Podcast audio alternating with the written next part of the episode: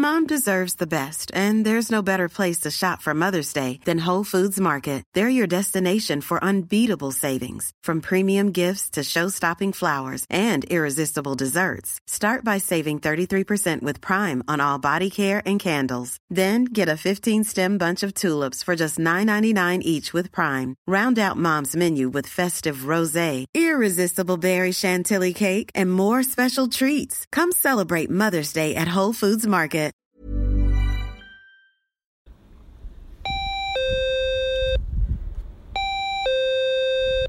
Oui, je vous ouvre. Parfait, merci. Merci.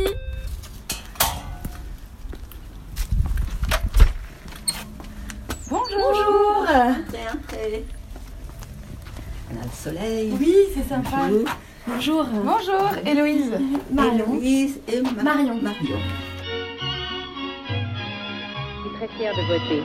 Et j'espère que toutes les femmes auront rempli leur devoir. Ressemblez à mes parents? Ah non, pas du tout. Aucune femme ne recourt de gaieté de cœur à l'avortement. Il suffit d'écouter les femmes. Moulinex, libère la femme, libère la femme, libère la femme. Bah, Qui on va fréquenter?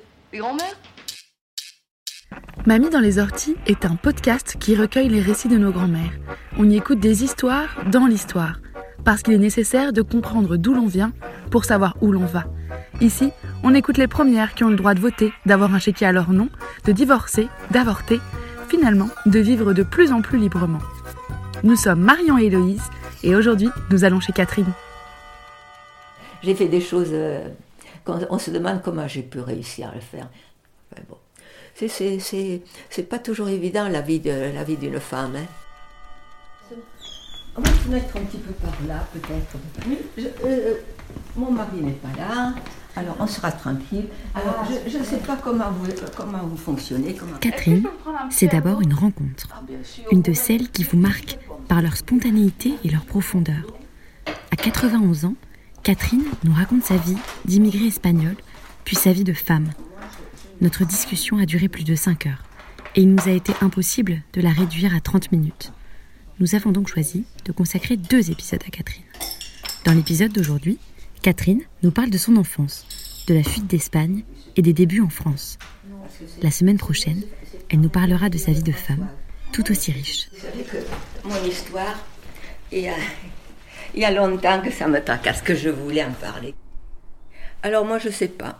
Euh, moi, ce qui me tient à cœur surtout, c'est le fait que je suis arrivée en France il y a 80 ans, que nous avons été obligés de partir par la force des choses parce qu'il y a eu ce qu'on disait une, guerre civile en Espagne. En réalité, ce n'était pas, pas vraiment une guerre civile, puisqu'on était bombardé par les Italiens et par les nazis, par les Allemands, ils venaient nous bombarder. Et ça, c'est des choses qui marquent vraiment. hein. Quand j'étais gamine, que j'entendais les bombes tomber, qu'il fallait courir vite se mettre à l'abri, même la nuit, c'était l'horreur, et ça marque, hein, ça, vraiment. Je, moi, je suis née en 28, à Barcelone. C'est-à-dire que papa est de Murcia, donc il parle espagnol, et maman catalane, bien sûr. Ils sont mariés en 27, 1927, et moi je suis née en 28, et ensuite ma sœur est née en 31. Voilà, 31, c'était justement la date de la première République espagnole. Et en 36, toi, tu avais 8 ans, Voilà. donc tu te souviens un petit peu de ce qui s'est passé. Ah oui, tout à fait, ah, tout à fait. Ah oui, oui. D'autant plus que mon père faisait partie du comité révolutionnaire, donc de cette petite ville de 30 000 habitants. C'est-à-dire que, donc, euh, lorsqu'ils ont créé leur comité ré- révolutionnaire dans la petite ville de Vic, ils voulaient mettre en pratique ces idées. Et euh, donc, ils, tout trans- ils transformaient tout. C'était vraiment la révolution. Papa, donc, était anarchiste, hein, et maman avait été élevée avec la religion catholique, bien sûr. Et, et comment c'était euh, la vie à la maison avec tes parents, Oh, avec ben ta là, alors là, c'était parfait, on était, on était très très heureux, parce qu'à l'époque, on vivait les grands-parents avec les enfants et les petits-enfants. C'était, c'était la petite tribu, quoi. Alors, alors, ce que je disais encore dernièrement, on n'avait que papa qui travaillait, mon père avait sans doute un salaire correct, et on était six à la maison, et on vivait avec le, salaire de papa. On avait une jolie petite maison à l'extérieur de la ville. Alors d'ailleurs, quand j'écrivais à mon petit, père, quand il était dans le camp de concentration à Argelès, je, quand lui, maman lui écrivait, puis moi je mettais toujours un petit mot, et je dessinais toujours la maison. J'avais l'obsession de la petite maison où nous habitions. C'était charmante. Dans l'entrée, il y avait des fleurs partout, c'était ma grand-mère qui s'occupait des fleurs, avec un puits, on avait une tonnelle, et puis il y avait la maison, et puis derrière, c'était, c'était le potager avec les arbres fruitiers, et c'était mon grand-père qui s'occupait, qui s'occupait de ça. Et on avait des poules et des lapins aussi. Alors c'était charmant. On est, j'allais dans une école privée qui était le professeur, enfin le, c'était, un, c'était Français, Monsieur Maurice, je me souviens de Monsieur Maurice. Et la dernière fois que je suis allée dans cette école, c'est parce qu'il y a eu un bombardement et mon père est venu me chercher, c'était affreux. On s'était caché sous les pupitres, mais j'ai resté, c'est resté en mémoire le, le, sifflement des bombes. C'est affreux, ça, alors vraiment, avant qu'elles explosent, puis, puis, y a, et puis il y a la sirène aussi, c'est dur. Hein. Donc les dix premières années, tu les as passées à Barcelone pas tout à fait, non, de Barcelone, je suis partie, j'avais deux ans. Et je suis partie d'une petite ville à 70 km au nord de, Barcelone, qui s'appelle Vi. En Espagne, on était surtout euh, dominé par le clergé, l'Église catholique. Ils étaient très, très puissants. Et donc, dans cette petite ville, il y avait des églises, des quantités d'églises, des couvents avec des, des, cloîtrées, une grande euh, cathédrale, enfin c'était un et j'ai gardé aussi le, souvenir des curés à l'époque, les curés à noir, avec un chapeau. Dès qu'il y avait un et il y en avait sans arrêt, un curé dans la rue, il fallait aller vite lui baiser la main ça m'énervait, ça m'énervait, ça m'agaçait quand j'y passe. Alors on avait autour du cou un petit bout, un, ruban comme ça, avec un petit bout de bâton, un petit bout là. On mettait vite dans la bouche parce qu'il paraît c'était important. L'explosion de la bombe risquait de nous faire quelque chose à l'intérieur du corps. Enfin, je ne sais pas si c'était vrai, mais en tout cas, nous vite couchés par terre avec nos petits bâtons. Et qui bombardait euh, qui à cette époque-là, du coup? Les nazis, Hitler. Les nazis les Italiens, Mussolini. D'accord.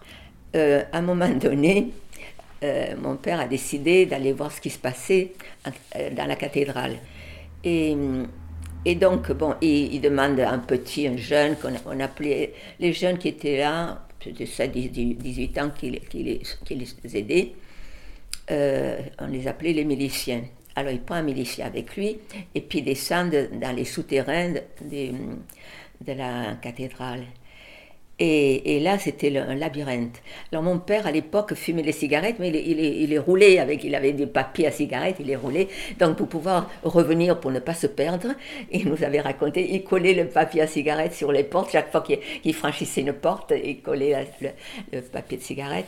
Et il, touchait comme ça, il frappait au, mur parce qu'il y avait, y avait des cachettes comme ça. Et donc ils ont trouvé, en définitive, ils ont trouvé des millions et des millions en or, des lingots d'or, des pièces qui, des pièces qu'ils avaient piquées aux Américains, euh, aux, pauvres Indiens américains. Et pour dire qu'alors mon père, il, prend tout ça, il remonte, et puis dès le lendemain, il porte tous ces torts au gouvernement catalan, à la Generalitat. Et en sortant, ça m'a tellement bouleversé quand mon père racontait ça. Et alors, le, petit milicien, parce qu'il n'était pas de Vic, il était des environs, il y a un petit village des environs, il dit Camarade, vous pourriez me donner une peseta pour m'acheter des, des espadrilles Il venait de trouver des millions et des millions, il n'avait rien gardé pour eux, absolument rien. Mon père, comme quelquefois maman lui faisait le reproche, disait Tu aurais pu quand même garder quelques pièces pour nous, hein, parce qu'on a, on a eu des, des moments très très durs, très difficiles. Hein, on s'est retrouvés sans rien, parce que quand on allait passer la frontière, on avait un, peu d'argent comme tout le monde, quoi. Mais euh, les billets n'ont plus été valables là, par la suite. Euh, Franco a tout chamboulé là-bas. Alors les billets qu'on avait, quelques billets qu'on avait, n'étaient plus valables. Ce qui s'est passé en fait, c'est que euh, Franco a envahi le pays, c'est ça? Pour euh, instaurer une, dictature Absolument. En 1939. C'est ça. À partir de 1939, tout était, il avait déjà tout, tout conquis, toute la, toute l'Espagne. D'accord. La Catalogne était donc la, dernière région. Et donc la plupart des Espagnols, ont, enfin en tout cas beaucoup d'Espagnols ont fui le pays. Eh la C'est-à-dire qu'il y en a qui n'ont pas pu partir. Et d'autres, ben nous, dès, qu'on a vu arriver, que les choses tournaient mal, bien sûr, nous on est partis le, le- le 9 février. 39 février. Et il y en avait encore qui continuaient jusqu'au moment où la France a décidé de fermer la frontière. Catherine nous a tout de suite parlé de la guerre, comme un flot continu qui devait sortir et qu'elle voulait nous donner. On a eu du mal à tout saisir et à ordonner, mais ce que l'on a retenu, c'est qu'ils ont dû fuir un pays qu'ils aimaient, fuir dans des conditions difficiles, sans savoir où ils allaient, en laissant un père au pays. C'est-à-dire que les, démocraties, les donc comme euh, les Anglais, les Français, les Américains, ces gens-là n'ont pas voulu s'en mêler. Non-intervention. Et donc en 1939, évidemment, au fur et à mesure que les troupes franquistes montaient, d'Espagne, du sud de l'Espagne, ils sont partis du Maroc, les, les troupes de Franco étaient stationnées au Maroc. Et alors ils ont traversé, sont arrivés donc euh, dans le sud, en Andalousie, et au fur et à mesure, ils montaient vers la Catalogne et, et on n'avait pas d'autre solution qu'arriver sur la France, naturellement. Mais alors, ce qu'on reproche à la France à l'époque, et là il y a un journal, Le Monde, qui vient d'en parler encore dernièrement, c'est qu'ils voyaient le problème. Donc, ils, ils devaient se douter qu'on on allait arriver en France et qu'il faudrait nous accueillir. Il y a 500 000 personnes qui sont arrivées en quelques jours. En 500 000 39. en, en 39. Et rien n'était prévu. Alors, je vais vous dire, le camp d'Argelès, par exemple, où était mon père, où était allé mon père, c'était dans le sable. Ils avaient mis un, un grillage, donc il y avait la mer, le grillage là pour qu'ils ne puissent pas s'échapper. Et c'était là, sans une cabane, sans une baraque, rien du tout. On met les gens là sur le, le sable. Et puis alors, il faut que je vous raconte quand, on a passé la frontière. Euh, donc mon père qui dit à un de ses copains, écoute, ma famille va partir, euh, tu les prends dans un, train, un train de marchandises. Alors on s'est retrouvés dans un wagon de marchandises. Euh, on était euh, plein, je sais pas, des mamans et des enfants. Sans ton père. Ah Non, non, les, les, les pères étaient restés. Euh, Papa continuait de travailler pour pouvoir continuer d'amener les gens jusqu'à la frontière aussi. Donc il fallait que les trains continuent de fonctionner. Et nous, donc, euh, mon grand-père et ma grand-mère sont venus nous accompagner, euh, maman, ma soeur et moi. Et puis, nous, on, était persuadés qu'on allait revenir au bout de, de deux ou trois mois, on allait revenir, on ne réalisait pas du tout. Et bon, on les a laissés, pensant qu'à leur âge, il leur arriverait rien, ils n'auraient aucun problème. Et puis, malheureusement, on l'a su un an après, on l'a su euh, un beau jour. Parce que quand les franquistes arrivaient dans une ville, euh, Franco arrivait, surtout il était entouré, sa, sa garde était des, ce sont des, étaient des Marocains. Donc ils avaient carte blanche pendant 24 heures, ils avaient le droit de faire ce qu'ils voulaient. Donc viol, vol. Il y en avait un, ma, grand-mère maternelle m'avait raconté, parce que eux ils n'avaient pas bougé. euh. Et hum, ma grand-mère m'avait raconté qu'elle en avait vu un, il avait un ceint- un ceinturon avec des oreilles suspendues. C'est-à-dire que quand ils voyaient des boucles d'oreilles qui leur plaisaient, ils coupaient l'oreille. Hein, hop, et puis des horreurs comme ça. Enfin, beau jour, il y a quelqu'un qui les a, qui a accompagné six Marocains à la maison. Ma grand-mère les voyant arriver, elle a dit à son mari Sauve-toi, toi tu es un homme, peut-être que tu risques d'avoir des ennuis. Donc il a sauté par une fenêtre par derrière la maison, puis elle est restée, pensant que. Savez, à l'époque, les, femmes, euh, elles avaient pas loin de 70 ans, mais elles étaient habillées en noir. Moi aussi, je suis habillée en noir aujourd'hui, mais c'était pas pareil. Elles portaient pas des pantalons. Et elles, avaient- elles, paraissaient plus que leur âge. Donc ma grand-mère les a attendues. Eh bien, ils l'ont violée. Elle a ils ont commencé par lui demander à boire et à manger. Elle leur a servi, et puis après ils l'ont violée. Quand son mari est revenu, quand il est revenu, il l'a trouvée par terre dans une flaque de sang. Elle est morte quatre jours après. Ça a été l'horreur. L'horreur. Pour mon père, c'est une chose qu'il n'a jamais pardonné. C'était trop, trop affreux.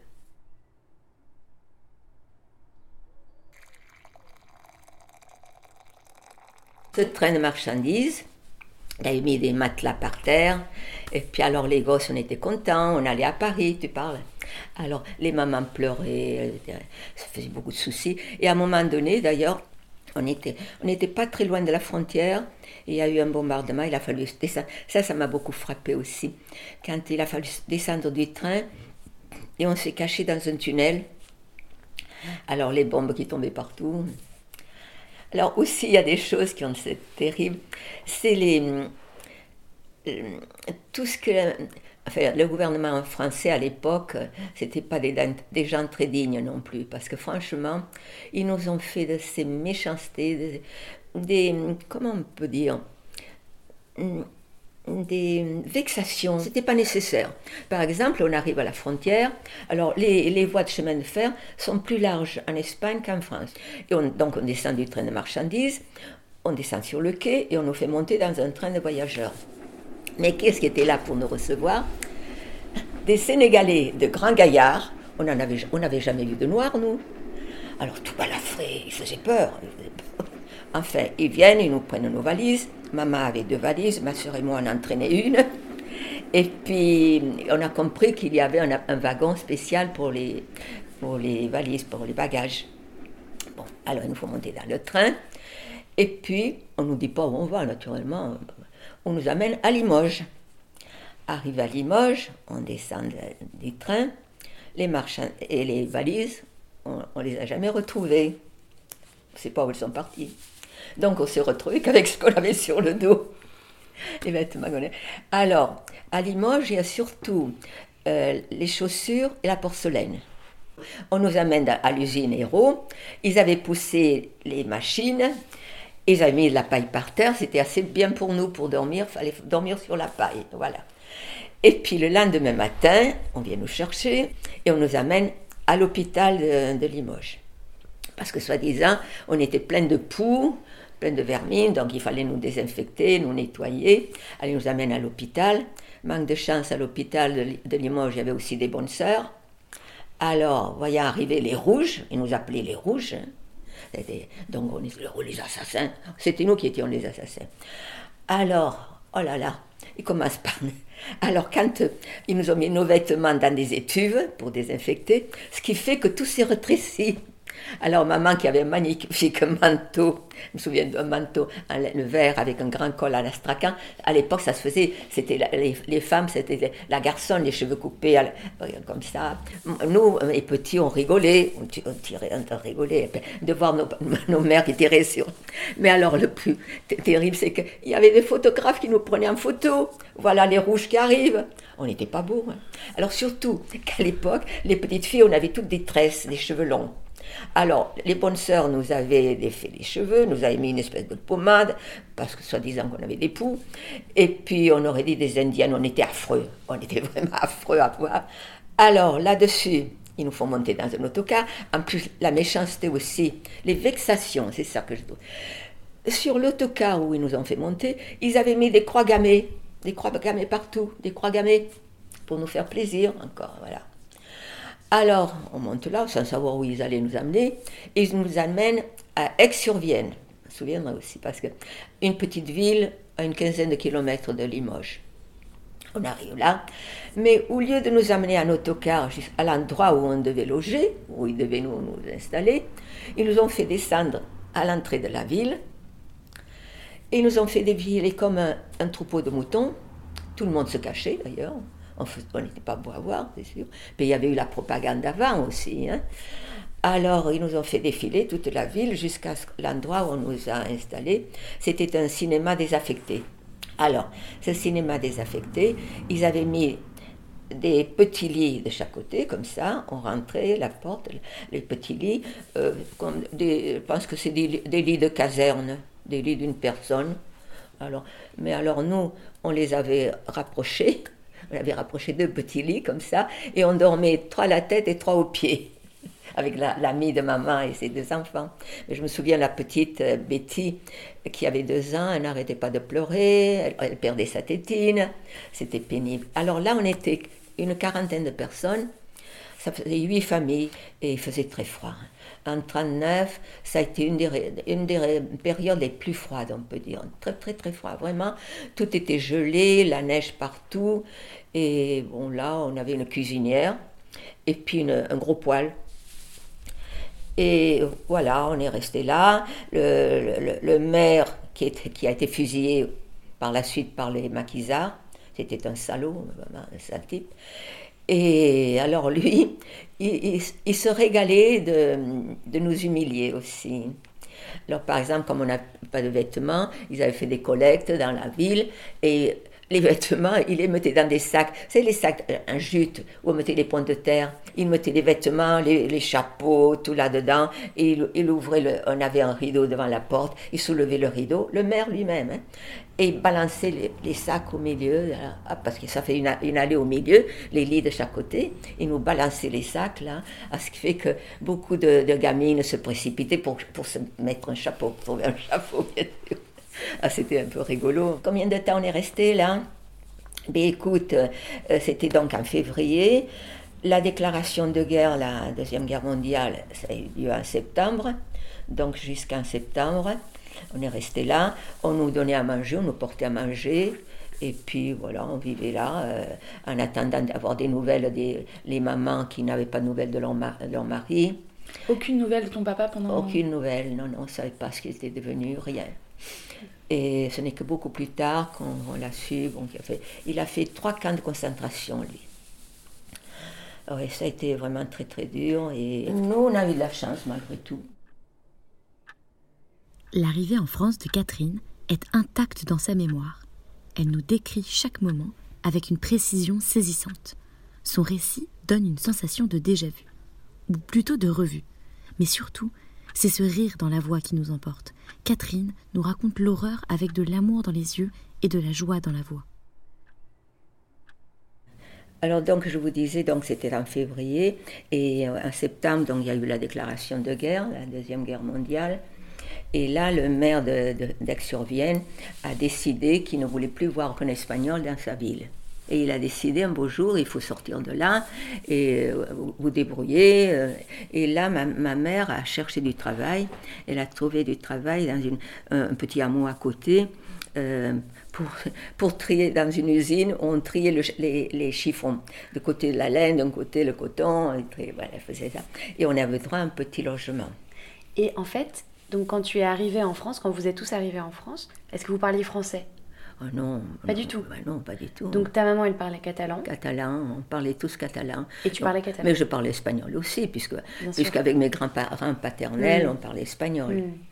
Mais donc, du coup, elle a réussi à trouver du travail sans parler euh, Sans parler français. D'accord. Oh, il ne fallait pas parler, il fallait juste... Je vais vous raconter une anecdote. Une fois, on était, ma, ma soeur et moi, on avait été l'accompagner justement chez monsieur et madame Catalifo à l'épicerie. Elle voulait acheter des œufs.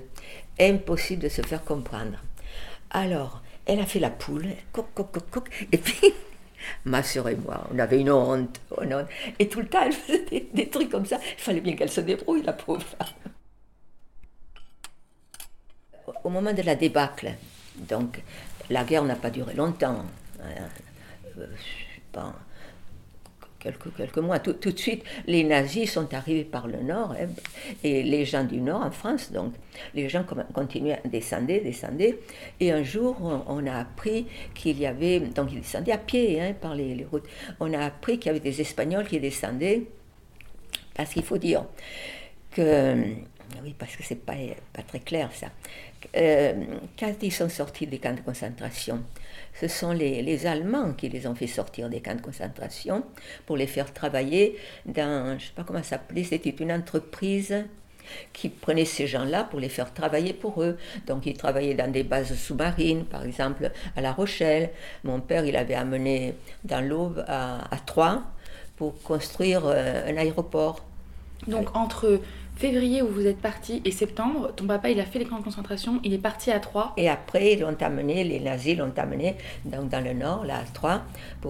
Mais, mais tout ça euh, sans, qu'on sache trop, nous, hein, on ne savait pas ce qui se passait.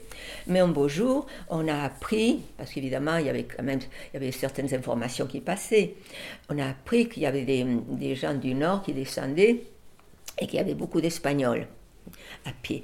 Et on est allé au bord de la route regardez, voir qui est-ce qui est arrivé. Et on a vu arriver un, truc bizarre. hein. On a vu arriver mon père avec un copain à bicyclette. Il a fait à bicyclette, à pied, mais ils avaient une, les bagages, quelques bagages sur la bicyclette, là.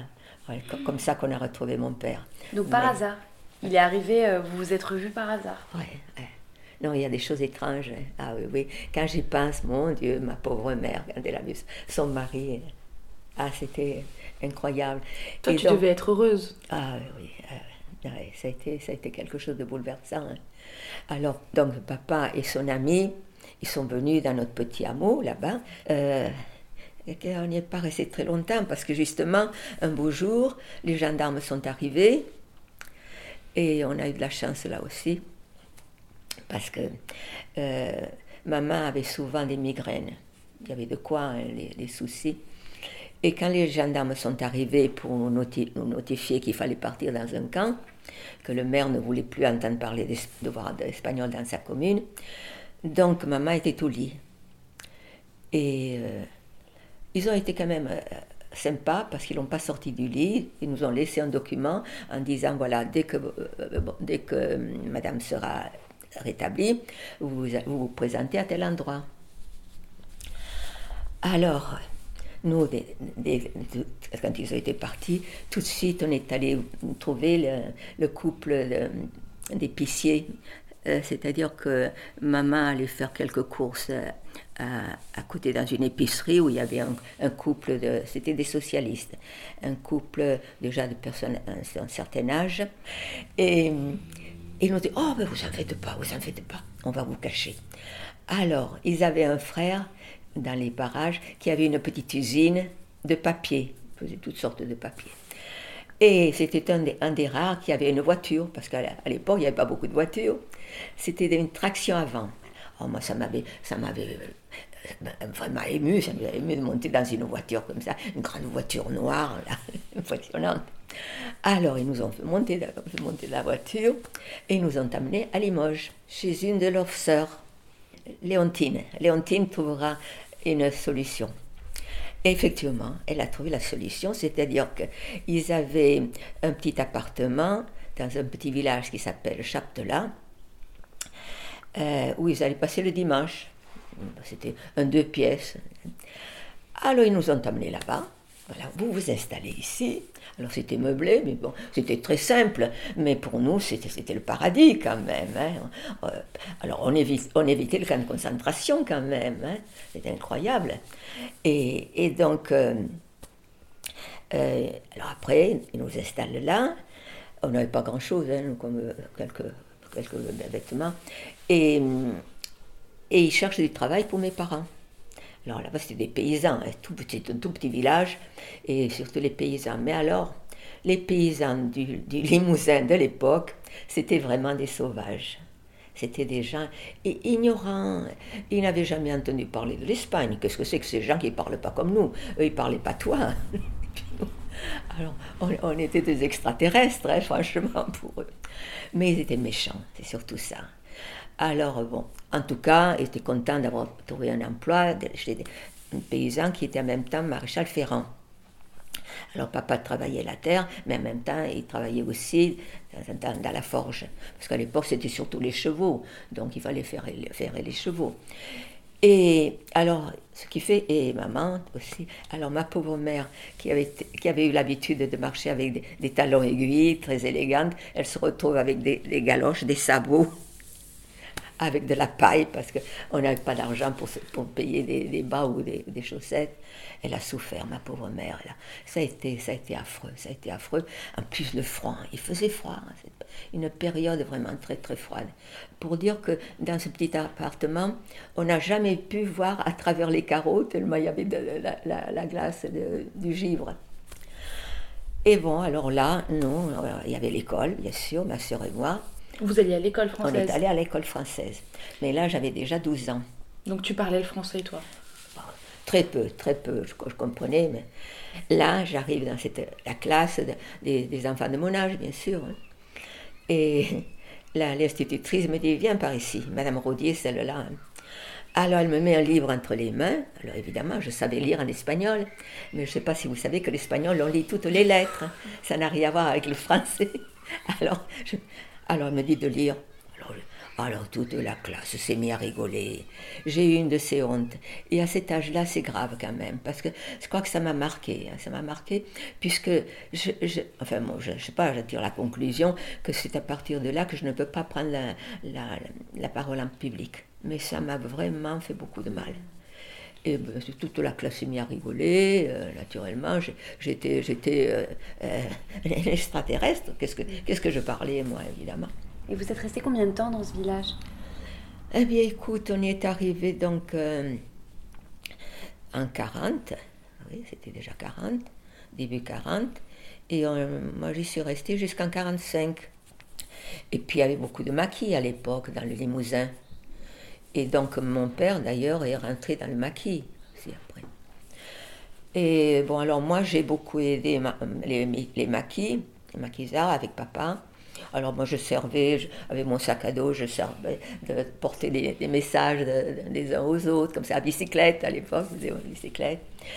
Et puis, il n'y a, qu'une fois, je me suis fâchée un petit peu parce qu'il y en a un qui, un maquisard, qui me dit Donne-moi ton vélo. Là, là j'allais chercher du pain, j'allais dans le village à côté. Il me prend mon vélo, parce qu'il fallait qu'il aille faire une course. Oh, mais moi, j'ai pas voulu. Alors, je me souviendrai toujours. Il m'a bousculé. Je suis grimpée quand même sur le porte-bagages. Il a été obligé de me traîner avec le porte, sur le porte-bagages. Enfin, bon, une anecdote. Moi, à l'époque, j'avais, euh, ben, j'avais 15 ans. On, luttait contre l'envahisseur, hein, vraiment. Et, puis ça allait aussi dans nos idées. C'était, ça, ça, partait un peu de nos de notre façon de voir les choses. On était contre les nazis, et puis ils nous avaient bombardés aussi, hein, on, se, rappelait. Nous avons terminé notre premier épisode sur cette phrase qui nous a marqué. Catherine, réfugiée de la guerre d'Espagne, immigrée et moquée en France, mais résistante malgré tout. Une générosité sans faille et un engagement pur et solide. Après ce premier voyage entre Espagne et Limousin, on vous donne rendez-vous la semaine prochaine pour les aventures de Catherine au cours de sa vie de femme. C'est pour ça, moi je crois qu'il faut foncer dans la vie. Mamie dans les orties est un podcast réalisé par Marion Debois et Héloïse Pierre. Si l'envie vous démange, après avoir été piqué par les orties de cette vie de mamie, de partager l'épisode, de mettre plein d'étoiles sur Apple Podcast ou simplement d'échanger avec nous une tasse de thé sur Instagram ou Twitter, surtout allez-y. Trouvez-nous sur les réseaux, at Mamie Podcast et par mail bonjour À bientôt. Mom deserves the best, and there's no better place to shop for Mother's Day than Whole Foods Market. They're your destination for unbeatable savings, from premium gifts to show-stopping flowers and irresistible desserts. Start by saving 33% with Prime on all body care and candles. Then get a 15-stem bunch of tulips for just $9.99 each with Prime. Round out Mom's menu with festive rosé, irresistible berry chantilly cake, and more special treats. Come celebrate Mother's Day at Whole Foods Market.